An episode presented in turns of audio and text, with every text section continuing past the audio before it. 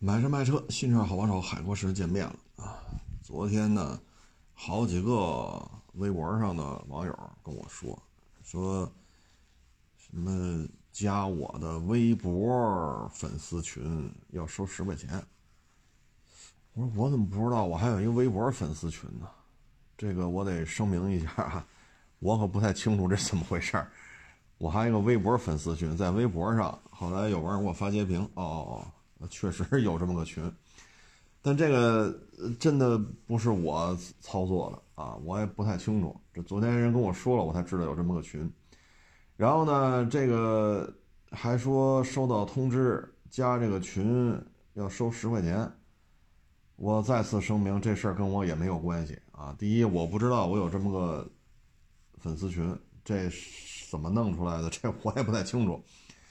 第二呢，加这个微博上的这个粉丝群还要收十块钱，这事儿我也不清楚怎么回事啊，说是打开微博之后推送的，这个不是我操作的啊。您有事说事儿，发私信呀，留留评论呀，还是怎么着？咱联系方式多了，用不着花十块钱，这个这个 您就您就别交了啊，你别交这十块钱，我确实不知道怎么回事啊。我作为这个微博的博主，海阔试车手，我对这些事情一概不知道，这个有点颠覆我的认知了。你说之前发这微博，咱要说定时发送，要交六百八十八吧？好像是啊，六百八十八，具体金额记不住了。一年，那咱也交了。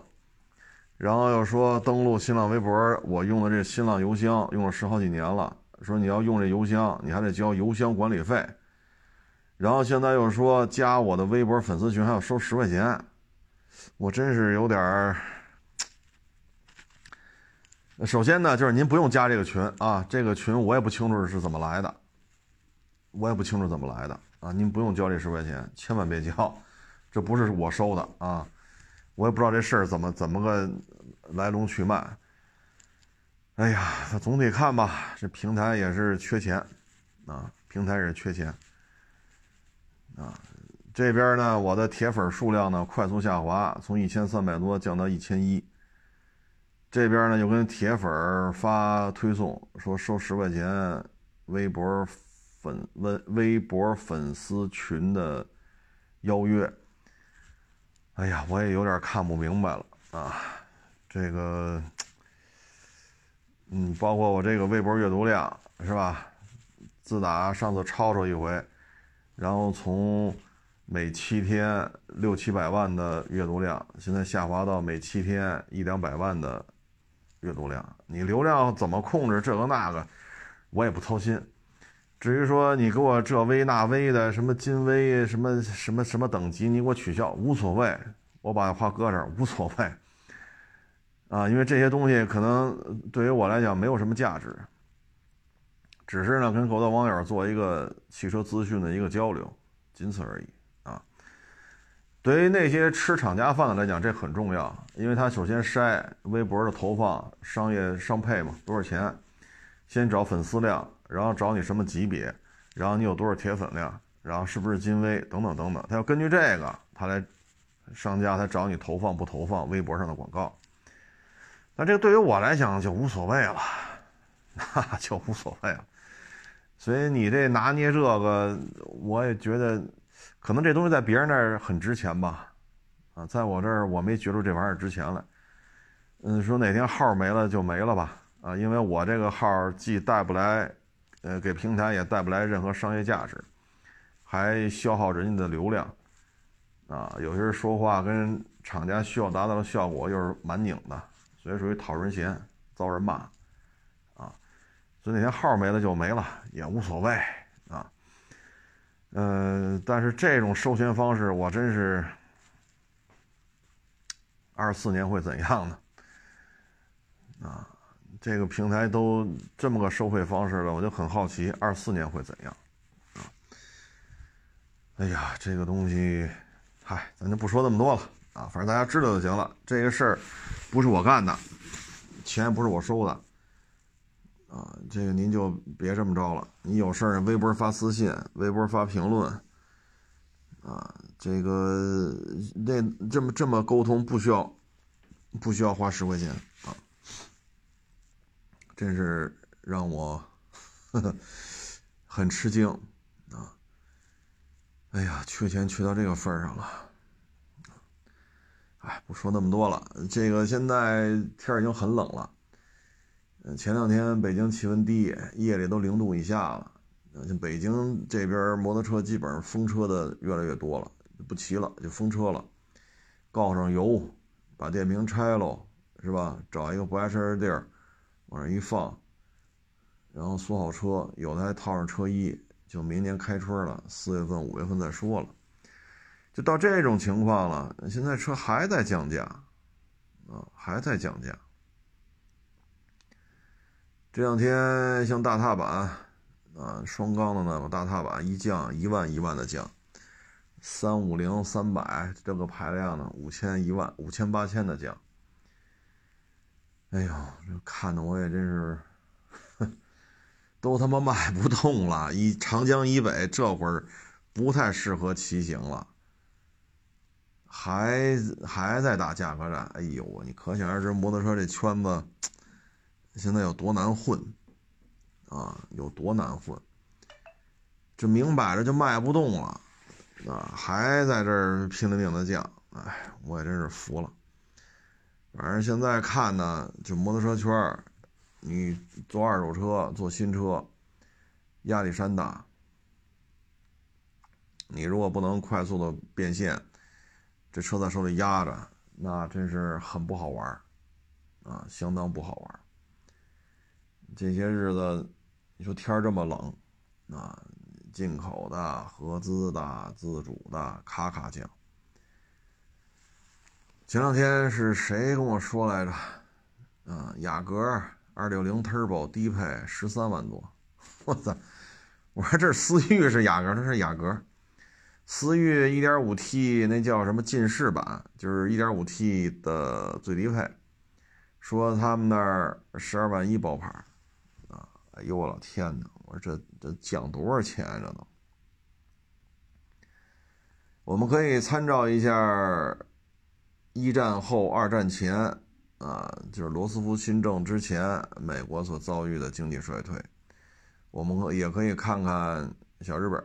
啊，在广场协议之后出现的那些问题，啊，工业制造的产品出现了价格的崩盘，啊，因为摩托车也好，汽车也好，这这就是工业产品，然后房地产价格，像罗斯福新政之前吧，房地产价格可能咱看着时代久远了。你看日本这广场协议，啊，这房价也是出现了下调，啊，所以现在就是属于大工业产品的消费能力。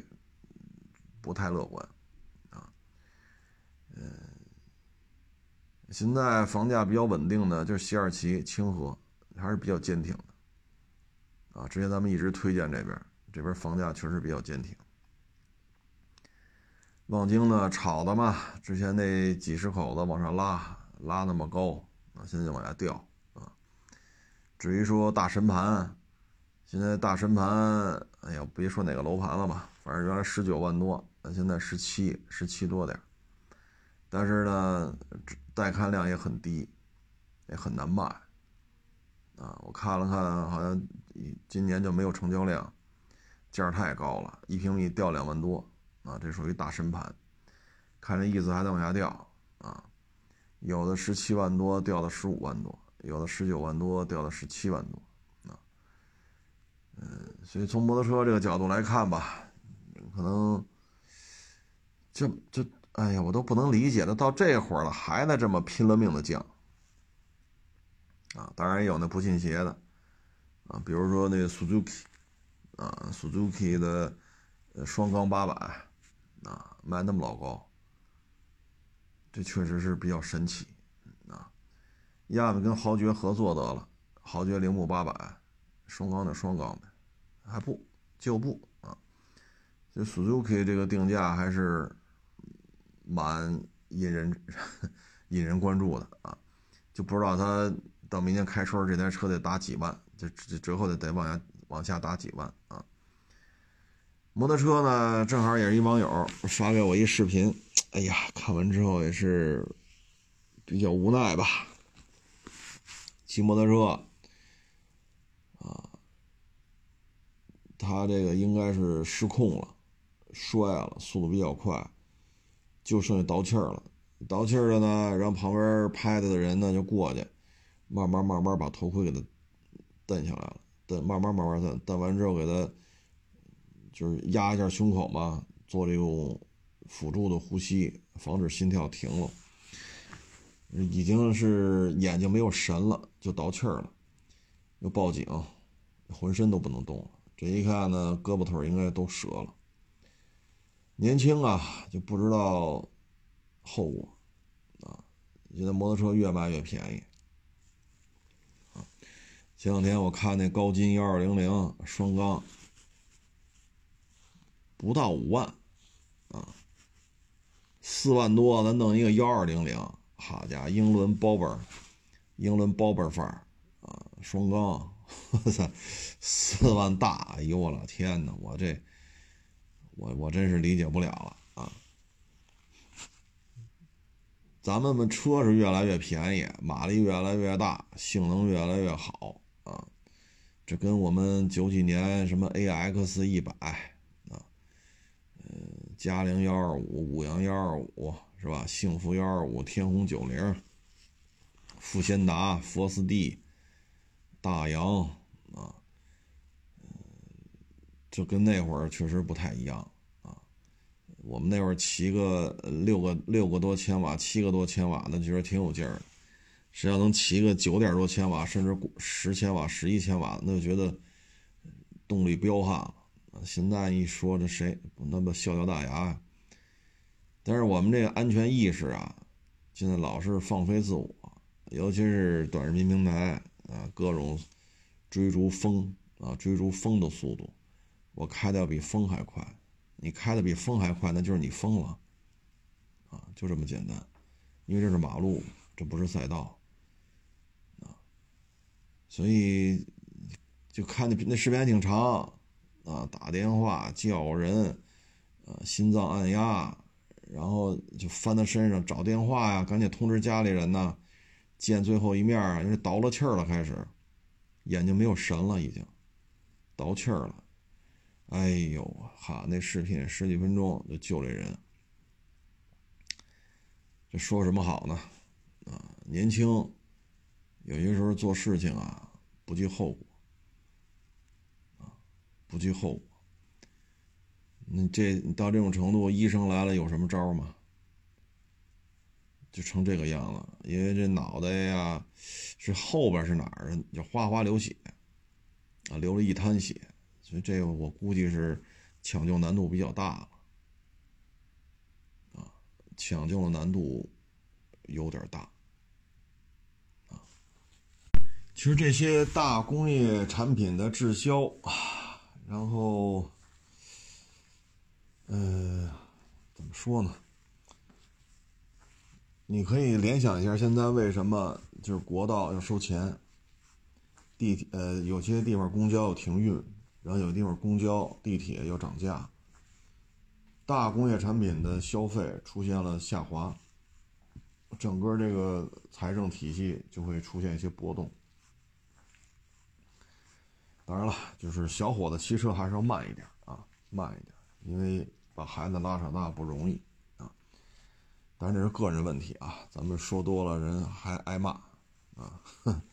因为这种事儿九九几年我们就经历过啊，我们骑 AX 一百、嘉陵七零、南方幺二五，我们都骑这个，人家什么六百、什么七五零，啊，人家那有钱人。你跟他说前面山道得慢一点，人觉得你车破，不不惜的跟我们交流，那不就遮那儿了吗？啊，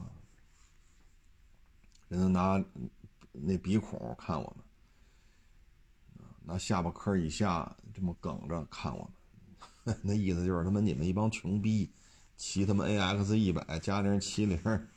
南方幺二五就那两冲程的，那杨那两冲程的南方幺二五啊，你跟我们这骑六百、骑七五零、骑工升级的，你跟我们说话都伤你脸了，就那劲头了。那等躺那不动了，操，你得赶紧打电话呀！连你妈电话都都手都哆嗦，那电话按钮都都拨不了。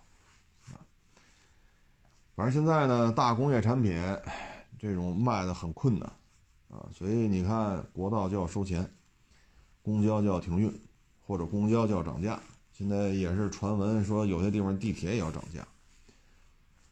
那结合的，咱们再说说微博粉丝群加进去还要收十块钱啊，等等等等吧。所以现在这个大的形势就是这样啊。包括前两天是哪个房地产开发商来着？人家去买房烂尾了，去维权让人打一顿。哈哈哈现在这个事情这磨呀，到这儿转不动了。啊，转不动了。开发商这房子还没盖怎么着呢，就开始往外卖。消费者呢就去办了房贷，就去买。结果开发商拿从银行那儿拿了这房款全款啊，从银行那儿拿到全款，开发商不干了。那银行就盯着这些买房的人。那买房的人说：“我他妈这房都没见着啊！比如说十八层，我买一个十七层，你盖到十层你不盖了。”上面那八层没有，我住哪儿去？那我不管，你得还房贷，所以就会导致买买这种新房、期房的买的越多，如果暴雷的越多，它会产生连锁的反应。那同样，现在房地产如此低迷，土地拍不出去，土地拍不出去，那怎么办呢？地方财政就会受影响。那接下来这些免费的公园，漂漂亮亮的这些马路。啊，绿化、灯光，啊，然后包括公交、地铁等等等等，都会受到波及，啊，所以这是一个大的连锁反应。当一个国家大工业产品出现滞销的时候，降价、赔本赚吆喝的时候，这些就是后续就会逐渐会发生，啊，当然再次重申啊，小伙子们，包括小姑娘们骑摩托车出去一定要注意。前两天一网友还跟我发了一个案例呢，小姑娘带小伙子，这家伙这，我带着带着些漂亮的小姑娘，这 哈哈血压心跳全起来了，起的那个兴奋，咣叽就摔出去了。这一摔出去之后，男的是，我没我忘了啊，是是颈椎以下还是腰椎以下呀？没知觉了，折了。女的好像少条腿，腿撞没了，啊，怎么给你接呀？那半截腿没找着。哎，就这种事儿啊，真是，嗯，咱不说那个了，反正安全意识是咱自己是第一责任人啊。反正大工业产品一旦滞销，后续连锁反应有点显现了。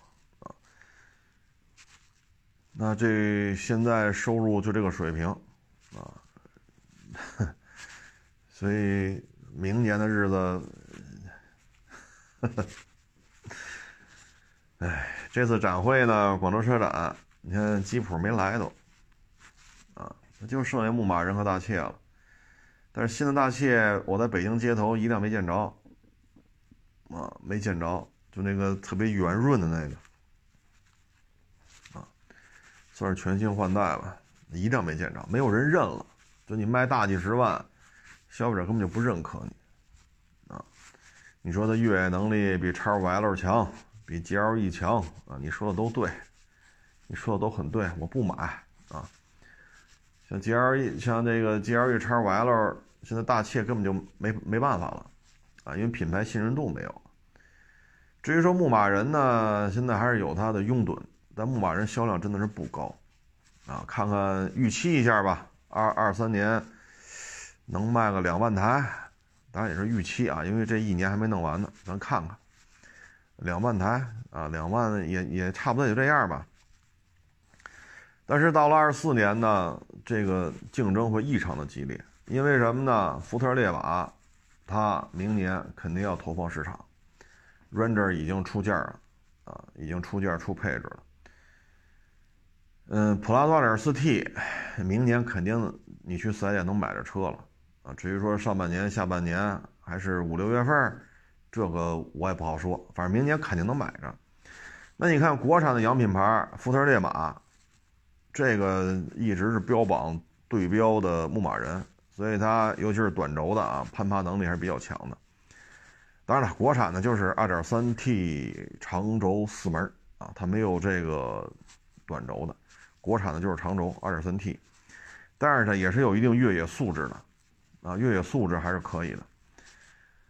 嗯，我也看了看海外这些博主吧，海外的车评人开着福特烈马跟牧马人做对比测试，这台车的基本攀爬能力还是可以的啊。当然，国产的是 2.3T 啊，人家海外的还有六缸的啊，咱们得把这事说清楚啊。然后就是普拉多 2.4T。啊，所以明年呢，呃，今天微博上还有网友跟我说呢，二十万到七十万可能会得杀出血来。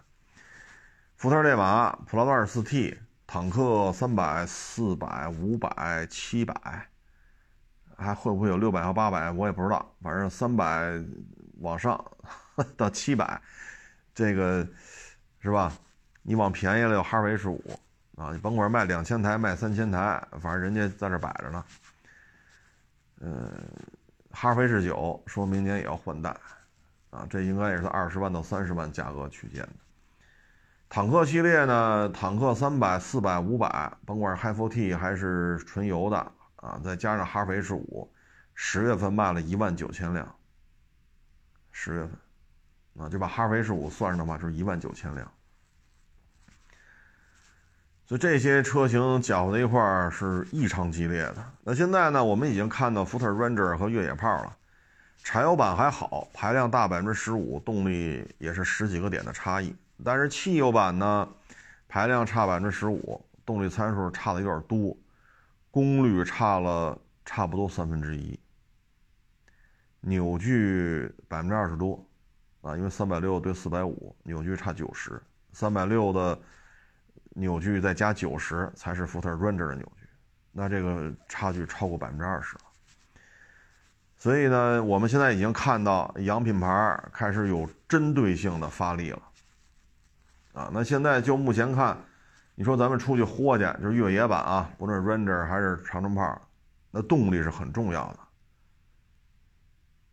那功率差了三分之一，扭矩差百分之二十多。虽然说长城炮比它定价便宜两万，店里还有个万把块钱优惠，实际上差距在三万，但是动力差距也很大呀。这动力差距和这两三万块钱相比，这有些时候它会啊，就让人觉得这事儿它就不好聊了。当然了，你说福特的车，嗯，西北、西南呀，高原呀，啊。可能四 S 店少点，这确实啊。长城在那边的售后服务点比较多，毕竟它生产带大梁的车，生产皮卡这么多年了，所以那些地方它售后服务还是比较下本的。十好几年了，售后服务网络还是比较完善的。福特这方面可能差一点，但是现在这车的性能差距确实确实，反正账面参数有点大啊。所以这对于自主品牌来讲呢，这就是针尖对麦芒了。你老说你越野炮灭了纳瓦拉，然后海拉克斯不敢国产，海拉克斯在港口就别说国产了，就平行进口的海拉克斯巨难卖。那好，现在 Ranger 摆这儿了，差两万，指导价啊，指导价差两万，这就开始同台竞技了。所以呢，明年不光是硬派越野车，明年包括这些皮卡，压力也是非常大的。嗯，这就看，反正您您要是买这些硬派越野车，明年等等等等瞧吧，啊，等等瞧瞧看。你放心啊，一旦发售之后，天南海北的网友啊，各种折腾，各种改装，这里边会出现一些，我就把话搁这儿，它肯定会出现一些匪夷所思的问题，啊，比如开着开着传动轴掉了，开着开着油箱掉了，啊，开着开着电池掉了。啊，开着开着电机崩了，过热了，失控了。你放心，这些肯定会有啊。因为越野车呢，它是牵扯一个大数据的累积。你比如说这硅油风扇为什么就这样？那它可能从六十年代、七十年代它就有大量的实际使用的反馈。你不能用别的材质，你也不能说风扇做的比别人窄，它必须做的宽。啊，然后这个里边这些润滑呀、紧固件啊、螺丝啊，这螺丝得用什么材质？垫片的反弹力是多少？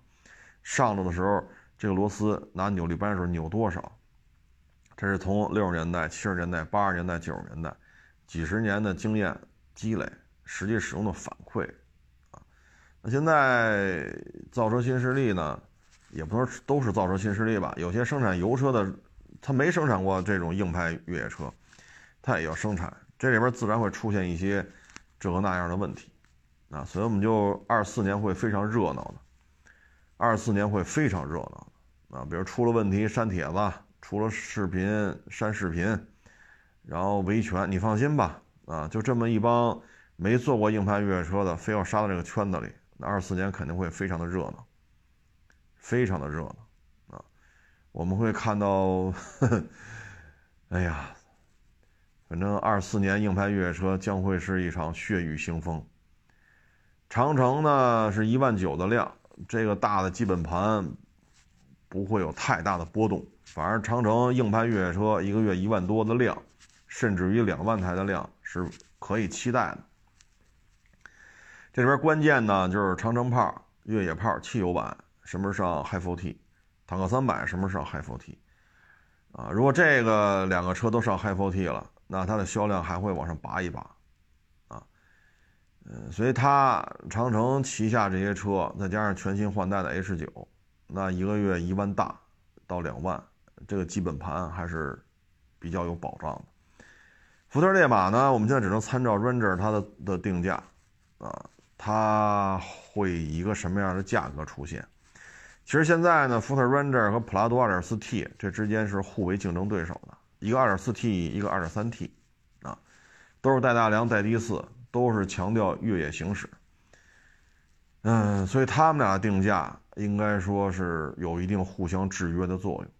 啊，你要说坦克，你要说那个普拉多 2.4T 卖三十，我觉得够呛。汉兰达2.5四缸自吸混动版的四驱，那还喊到三十呢。普拉多 2.4T 带大梁带低四带差速锁，整个底盘设计的冗余度这么高。他卖三十呢，那那普拉多没法，那汉兰达没法卖了，就三十这个价位肯定是没戏的。所以最终我会发现呢，普拉多 2.4T 盯的不是坦克五百卖多少钱，坦克四百卖多少钱，他盯着的其实是福特烈马。福特烈马，因为在国内嘛，它的知名度不如牧马人，因为在港口我们能看出来，福特烈马在港口的销量远远远远不如牧马人，啊，所以所以我们可以说。做福特烈马的几乎都赔钱了，血亏啊！几乎都赔钱的情况下，不是车有多次，而是说这品牌没有人认啊。福特烈马大家觉得不熟悉，其实，在海外这个车呢是卖了有些年头了，但是在国内，嗯，老觉得是一个突然蹦出来的车啊。所以福特烈马呢，应该是回普拉多，是不是稍微低一点啊？比坦克五百，是不是有一定的？怎么说呢？三四十万啊，是不是三四十万这个价位对于福特烈马来讲比较合适？所以我们就看吧，这个福特烈马和普拉多 2.4T 这定价是非常有艺术性的啊，因为决定了两款车能怎么卖。所以明年带大梁的车，它是异常惨烈。至于说新没造过越野车要出，那就出呗。啊，这里边可能会出现各种匪夷所思的问题。主要是什么呢？就是您现在出车的速度太快，你出车速度太快。你说你弄几百辆陆巡 LC 三百，非洲跑两年，这个叫路试。就是非洲啊，从南到北，从东到西，从春到冬，从冬到春，这么跑跑两年，这个叫路试。而现在我们这些没造过硬派越野车的，他们出的这些车，这个路试周期有点牵强，啊，有点牵强。嗯，总而言之吧，出的车越多，老百姓他才能得实惠啊但是有些车呢，我觉得还是需要观察。你看现在，咱就说长城啊，我觉得坦克三百成熟度它是慢慢在成熟的，它不是一上市就很成熟。坦克五百，你看也只有我在这说坦克五百，去年就是几千编号几千号的这些，这坦克五百开起来是有哪些问题的？没有人说这些，只有我说。说完了，视频的播放量极低。所以它都是成熟度一点一点的需要磨合，需要修炼，啊，需要修炼，需要磨合，啊，所以这些事情吧，长城尚且如此，你都没坐过硬派越野车，你出的问题会更多，啊，出的问题会更多，啊，嗯，所以明年拭目以待吧，拭目以待。从这个看呢，其实我觉得，你像丰田海拉克斯也不是不可以国产，因为福特川这儿能做到十七八万的越野版，那海拉克斯就做不到吗？对吧？它是二点八 T，啊，这个排量更大，峰值扭矩能干到五百，啊，这个这个车如果引进的话，战斗战斗力还是很强的。你说越野炮，说十七万到十八万，就入门级啊，十六万九千八到十七八万啊，汽油的、柴油的。那 Ranger 呢，比它贵两万啊，十六万九千八，汽油版的福特 Ranger 是十八万九千八，它比长城越野炮贵两万。那海拉呢？其实海拉再贵个一万多，我觉得也可以，它毕竟二点八 T 啊，哎。但是就看人想不想吧。咱现在看福特想干这事儿，啊，福特想干这事儿，所以自主品牌有些时候我们也得面对这个现实。老外不玩了，不代表我们就，是吧？天下第一，这个还是得思考啊，还得走出去，真刀真枪的干。你包括现在这个，在中东这个航展，你看歼十很受欢迎，啊，四五千万吧，大概是四五千万、五六千万，这个价格比 F 十六 V 还要便宜，啊，但是它没有开后门，它也弹药很多，后勤保障也很很规范，啊，反正巴基斯坦那边评价还是挺高的。要不然，说阿联酋啊、沙特都跑过去看去，包括埃及，也是通过巴基斯坦那边了解一下啊。其实咱们现在也是高中低了啊。你现在便宜点的骁龙啊，如果 Black 三有源相控阵雷达啊，带中距空空弹、近距空空弹啊，等等等等吧，这些功能开发出来，两三千万刀啊，两三千万、两千多万，差不多也能卖。这就很便宜了，说三千万、两千万啊，比歼十差不多便宜一半。还有更便宜的，八百八百万刀啊，八百万刀啊，就是那个贵州航空搞的那个，原来叫 FT 两千吧，后来叫什么尖叫九啊，其实就是歼七的机头给它封闭起来了，然后做做个雷达。作战半径呢不算太大，因为航程只有两千两千公里，载弹量呢只有两吨，啊，能装一个简易的小雷达，但是便宜啊，这一架 FT 两千或者叫尖叫九吧，好像是贵航出的，这一架飞机才卖八百万，梅卡瓦四 也得八百万，所以这是一架战斗机呀。啊，你说作战半径，它拢共航程两千，你挂上弹药，你这个可能作战半径也就四百公里、五百公里，那也行啊。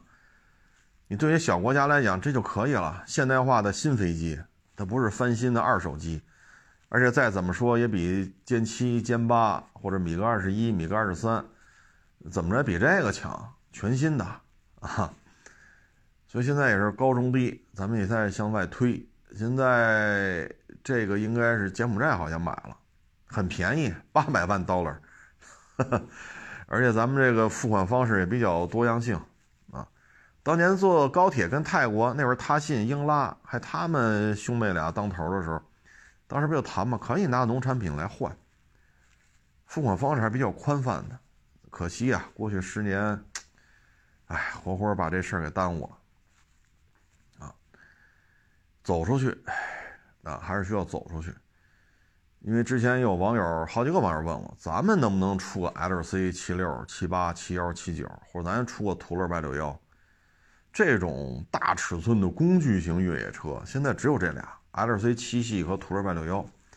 咱们现在的造车思路呢是屏要大，功能要复杂，恨不得说这车有什么功能，那一写写他妈的一百多篇儿这才叫好车，这才叫好车。但实际上，你看 L C 七六有他妈什么功能？电动窗、空调、收音机，就这个了。啊，对，前面有俩车灯，通电能亮，这就是配置。我还卖过没有 A B S、没有气囊的 L C 七六，啥也没有，就电动窗、收音机、车灯，没有 A B S、没有气囊，这就是我卖出去的车。但是大型工具车、大牲口级别的就这俩，别人想吃这碗饭吃不了。而咱们现在国内呢，就是之前说的是由简到繁，越做功能越多。而实际上，大型工具车它需要的是简单、坚固耐用。而我们现在是谁功能多谁先进。至于说皮实耐用，现在的舆论导向就是谁说谁家车皮实耐用，谁就是落伍土包子，不入流。可是越野车需要的就是坚固耐用啊，就是皮实耐用啊。荒郊野岭，是热带雨林也好，是雪域高原也好，还是东北那种茫茫茫茫林海，还是大沙漠，是吧？还是无人区、高原，你这坚固耐用、皮实耐用，这是最重要的，否则他妈人就死那儿了。前两天一网友给我发的说：“你看看，这又发现一尸体。”我一看，又是罗布泊。就剩一副白骨了，但是在在那个衣服里边就剩白骨了，然后赶紧人家那个开车来探险的赶紧又打点，打点之后报报警，让警察来，就按这个位置把点打好了，你上这儿来吧，这是一个尸体，就剩白骨了，衣服里边就剩一副白骨了，这不知道死了多长时间了，所以越野车需要是坚固耐用，咱们现在呢谁功能多谁先进，谁说谁皮实耐用，这土老帽。土包子，这个舆论导向正确吗？又冰箱、彩电、大沙发，所以咱们现在要说取代七系，就 L C 七系和途乐 Y 六幺很困难。你趴地下看看 Y 六幺那前桥，你再趴地下看看 L C 七六、七八、七幺、七九的前桥，这样前桥用这种技术造前桥的，现在还有几辆越野车？连他妈奔驰大 G 都不是了。这样前桥才极具耐用度，啊，对地面的冲击，它的这种适应能力是很强的。可是现在还有几家这么做车呢？必须上空悬，必须能软硬可调、高低可调，啊，什么大屏这个那那个这个。之前咱说过，卖的俄罗斯的车返修率越来越高。俄罗斯的反馈就是屏这么大，压他妈坏。坏了可怎么办？再一个，那边很冷，像这会儿俄罗斯相当相当相当多的地方都是零下多少多少度，你戴上手套，戴上手套这屏用不了，不好使。你不如一个开关，纯机械开关。这些反馈我们就装听不见是吗？我们是两耳不闻天下事，就装装听不见。什么都能弄液晶屏里去，所以你说现在纯粹要取代 L C 七系和途乐 Y 六幺，咱这前桥跟人都不一样啊！而且你看现在像哈弗 H 五，那大屏也给你怼上了，也给你怼上了。而且这些车呢，现在要么就是多少年的老自吸，像途乐是四八零零直列六缸，纯铸铁大机器。强化程度，你别看是个自吸，你加涡轮吧，你压那机器，纯他妈铸铁的，人家不考虑耗油量，就是结实。啊，LC 这个七系四点零，压缩比、功率，你看那动力参数调的可低了，那就是考虑皮实耐用。而咱们现在呢，增压化、混动化、纯电化，得带动力电池，什么液晶屏，这个思维方式和。工具型越野车，这之间有巨大的思维方式的差异。而现在造车新势力这几年的洗脑，让我们动不动就智能化，动不动就大屏化，动不动就冰箱彩电，这跟硬派越野车、工具型硬派越野车之间是出现了巨大的背离，巨大的背离啊！包括你液晶屏，零下三十度，您这屏好使吗？您这屏要是不好使，了我车还动不了了。你说，你说这咋整？啊，就什么都是增压化，甚至于什么都是新能源化，有些时候，这这个 耐用度怎么解决？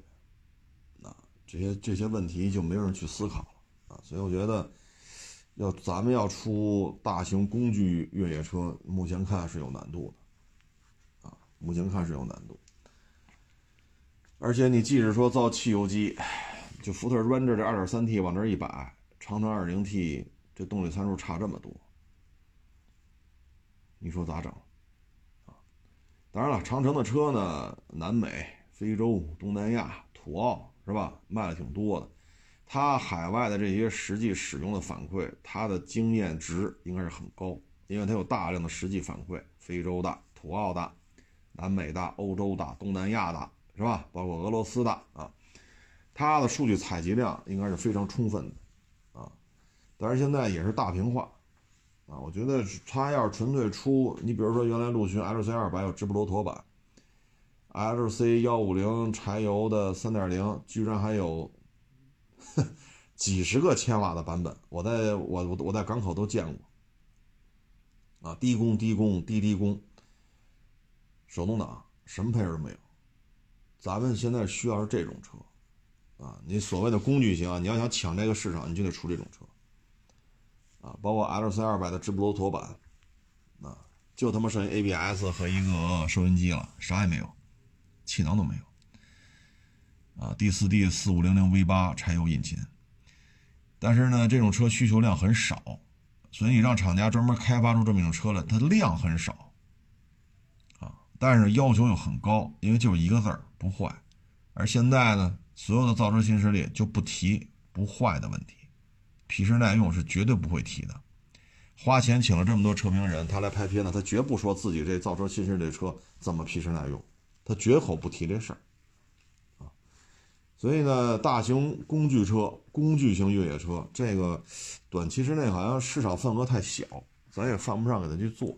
咱们只要把坦克三百的成熟度再提高一点啊，因为坦克三百，我只能说。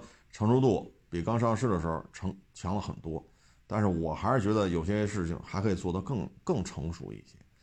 坦克五百呢，还是在成熟的过程当中，啊，我也不想说太多，反正我看也没人说这些问题，哈 哈咱就别说了啊。至于说比亚迪啊、奇瑞啊，他们要做这个越野车呢，这个可能嗯还需要时间会更长，这不在于你卖多贵。而在于你使得住使不住，啊，所以这需要的成熟的过程还是很长的，啊，大概其实这么一情况吧。我们不能说因为爱国，我们就不说这些车，或者说一个造车的思维方式和实际需求之间是不是相匹配，这些问题就不能提了，提的就不爱国，这就纯属没有意思了，啊，哎，咱就不扯这些了。今儿看一新闻，中国人口第一大县安徽省临泉县五十所幼儿园终止办学，很多买卖的生态已经发生了严重的变化。比如说吃婴幼儿这口饭的不好弄啊，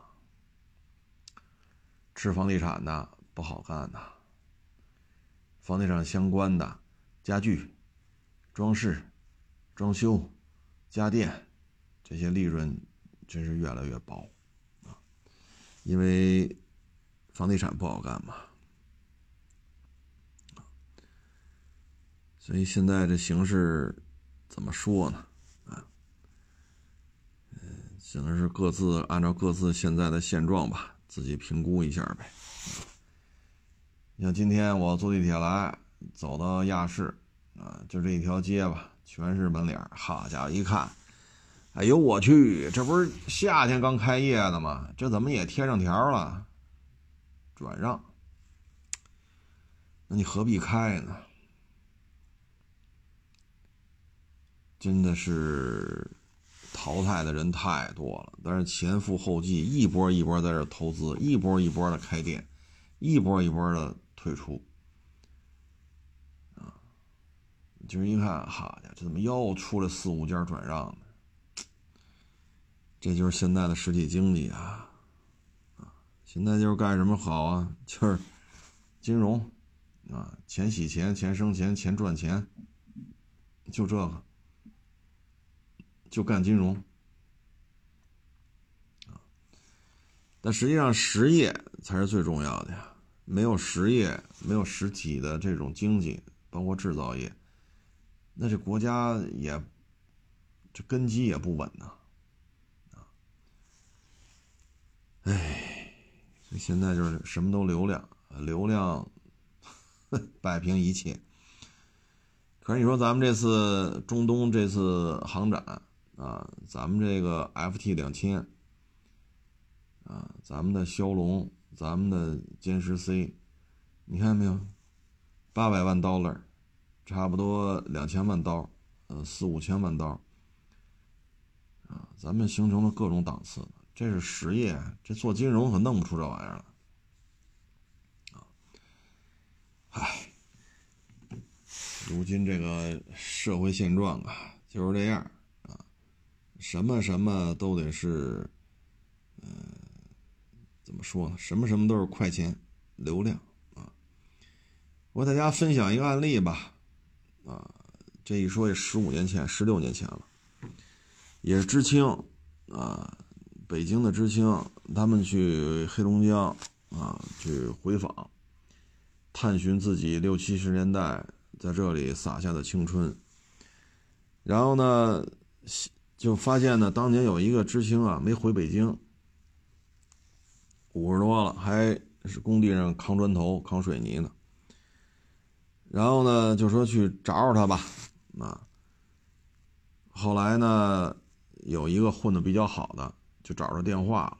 然后回到北京之后，找着电话给他打电话，说你在哪哪住啊？你这那，等奥运会之后吧，零八年奥运会之后去看你去。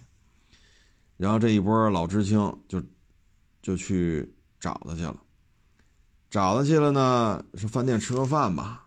结果呢，给他送了好多礼物。但是呢，他不说上家坐坐呗，是吧？不，只字不提。后来这些北京知青说：“那不行，我们必须去你家里看看，怎么家里是不是有事儿？怎么只字不提？一去，老伴儿已经病逝了。”还有闺女没嫁出去呢，哎，但是不在家里边。然后去你家里一看，哎呀，这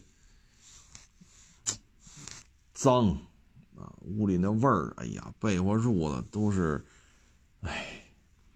后来这些战友呢说，这这你甭管了啊，这个这些战友给他收拾家啊，打扫卫生啊，连他袜袜子裤衩都给他买成新的了。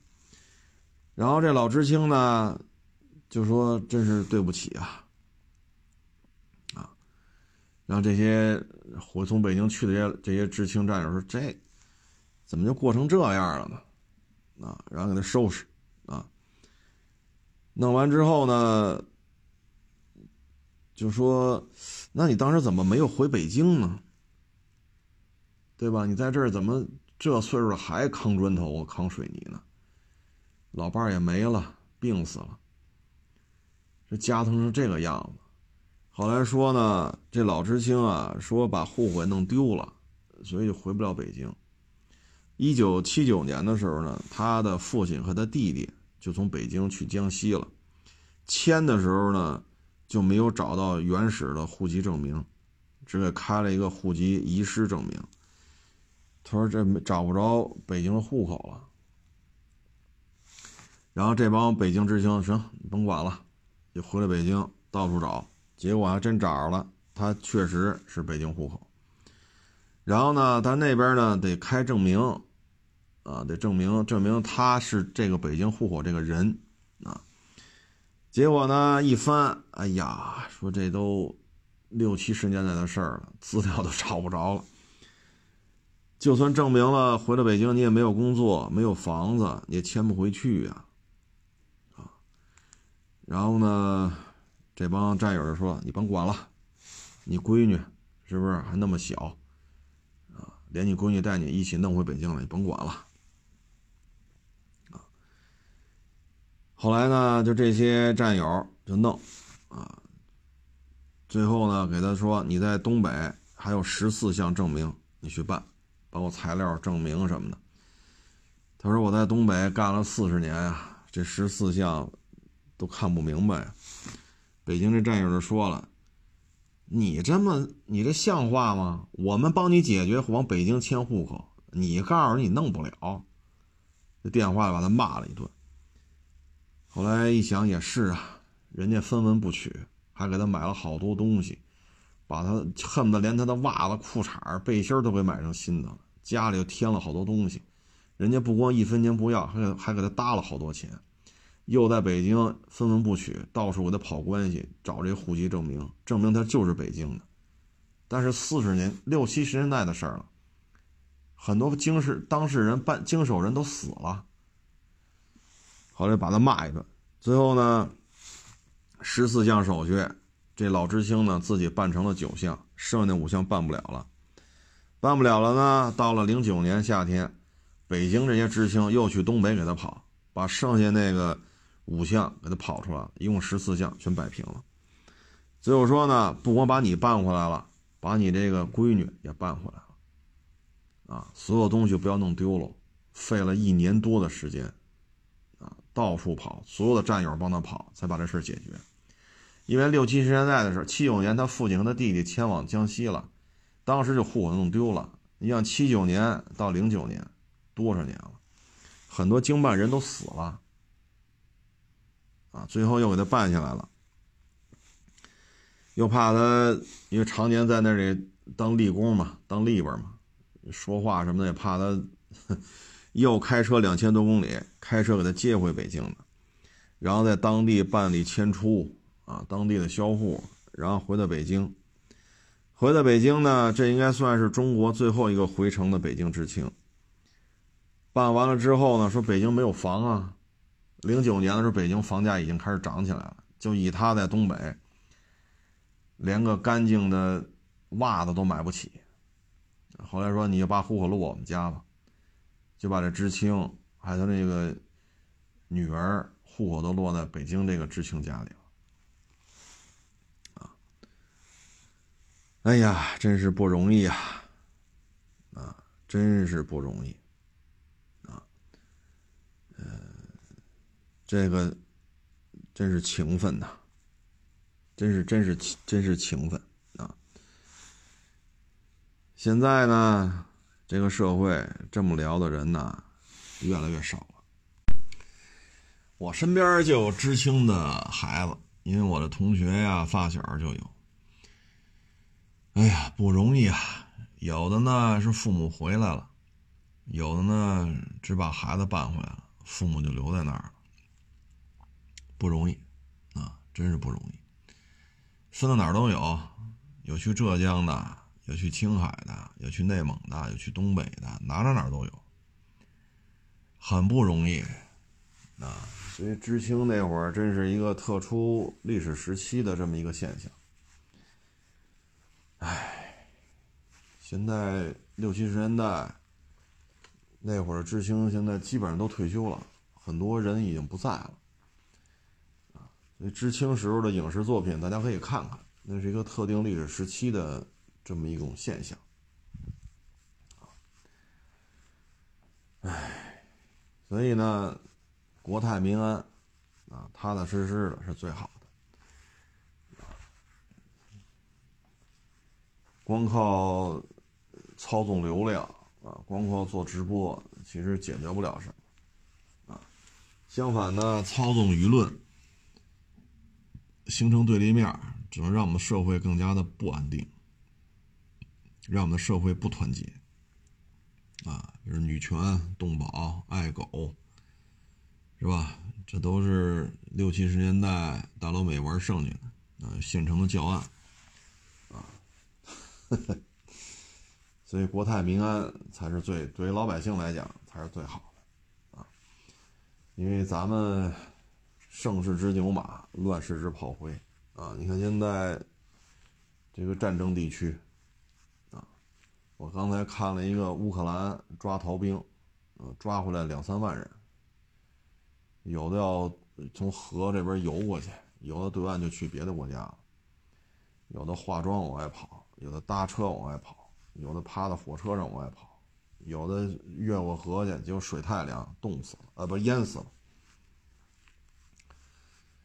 哎，这就是现状啊，啊，归了归齐，还是这实业，还是制造业，啊，整天就是帮刷流量的，啊，包括那个。是可油可电的那个，天天冰箱彩电大沙发，啊，那网友跟我说，他们家亲戚就买了一个，真他妈费油，开去开出去跟那叉五 L 油耗差不多，但是你还背着电钱，然后呢，这个不光是费油，他他妈还漏油，然后各种异响，唉。但是呢，一说就是冰箱、彩电、大沙发，我们是新势力，啊，谁谁说我们不好，谁不爱国？哎呦我去！他说这他妈的，这怎么聊这啊？啊，可能是一个新的赛道开启了，啊，大量的资金涌入吧，所以各种这个那个啊，这种东西就比较多。可能再过几年吧，消停了啊，大家也知道。各种动力源啊，烧油的、烧氢的、烧电的啊，或者说油电双烧的，到底它实际的耐用度怎样？可能就没有这么多跟这儿操纵舆论的了啊。嗯，只能说走一步说一步吧啊。反正大工业产品的这种卖不动啊，它现在显现出来的呢。并不是说这些汽车主机厂的人收入下降，这只是一部分。现在已经开始，你说房地产、汽车、摩托车、手机这都卖不动，那现在就是国道收费，啊，公交车停运或者公交车涨价，要么就是地铁欠薪，要么是地铁有可能要涨价，这只能通过这些形式表现出来。而我们的像安徽啊，人口大县，这一个县，这今年就关了五十所幼儿园。这些问题呢，就说明呢，整个的时代不一样了，啊，时代不一样，所以很多过去的玩法呢，现在做不了了，啊，做不了了，你不能及时调整，就很麻烦。就像我从地铁站天通苑北到我们这儿亚市这一块儿，这条街全是门脸房，我就这些年啊，就在这就在这看来了走走了来。你像一五年啊，这亚市印名片的都能租门脸房，跑亚市里边租门脸房。你一进去，嚯家伙，这所有机器都开着，哎呦喂，这此起彼伏，忙都忙不过来啊！就印名片都能火到这种程度。一四年、一五年就这景现在呢，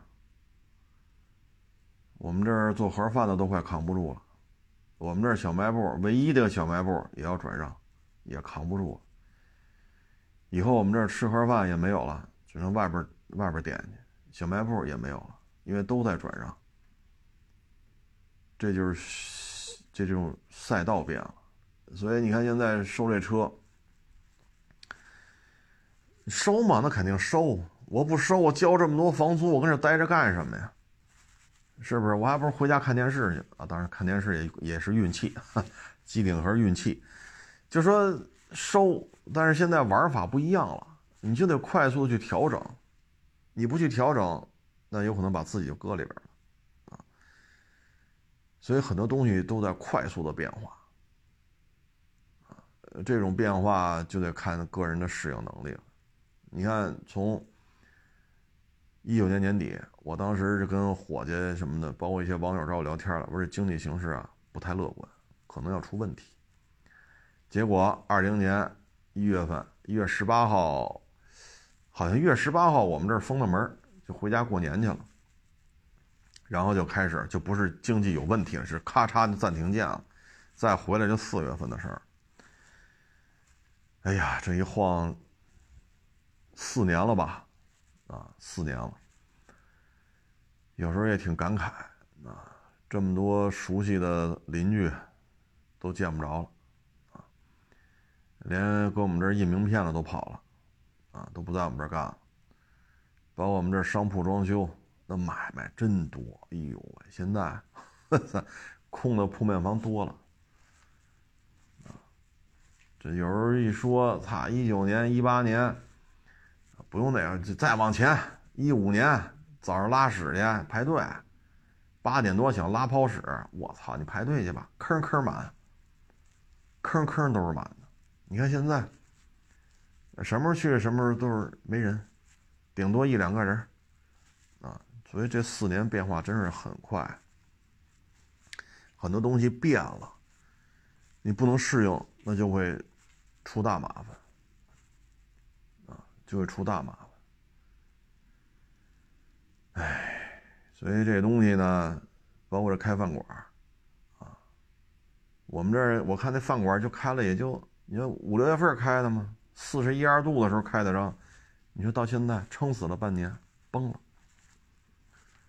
玩法不一样了啊，所以不能人云亦云了，这能坚持就从。一九年年底到现在能扛这四年，我也是觉得蛮欣慰的，啊，蛮欣慰的，着实不易啊。这一波一波的，好家伙，哎，太多的同行在这种起起落落当中啊，真是没进去就不错了。啊，有的跑路了，弄本签证，弄个护照跑了，不回国了。有的都进去了，所以有时候这一我就想起一九年了啊！一九年这会儿，跟伙计、跟同行、跟来店里聊天的网友一说，现在看，现在还不如一九年呢。哎，行吧，各位都保重啊！这些日子医院儿科、呼吸科，哎呀，挂号都是很困难的啊。所以大家还是注意啊，人多的地方还是戴口罩，然后防寒保暖啊。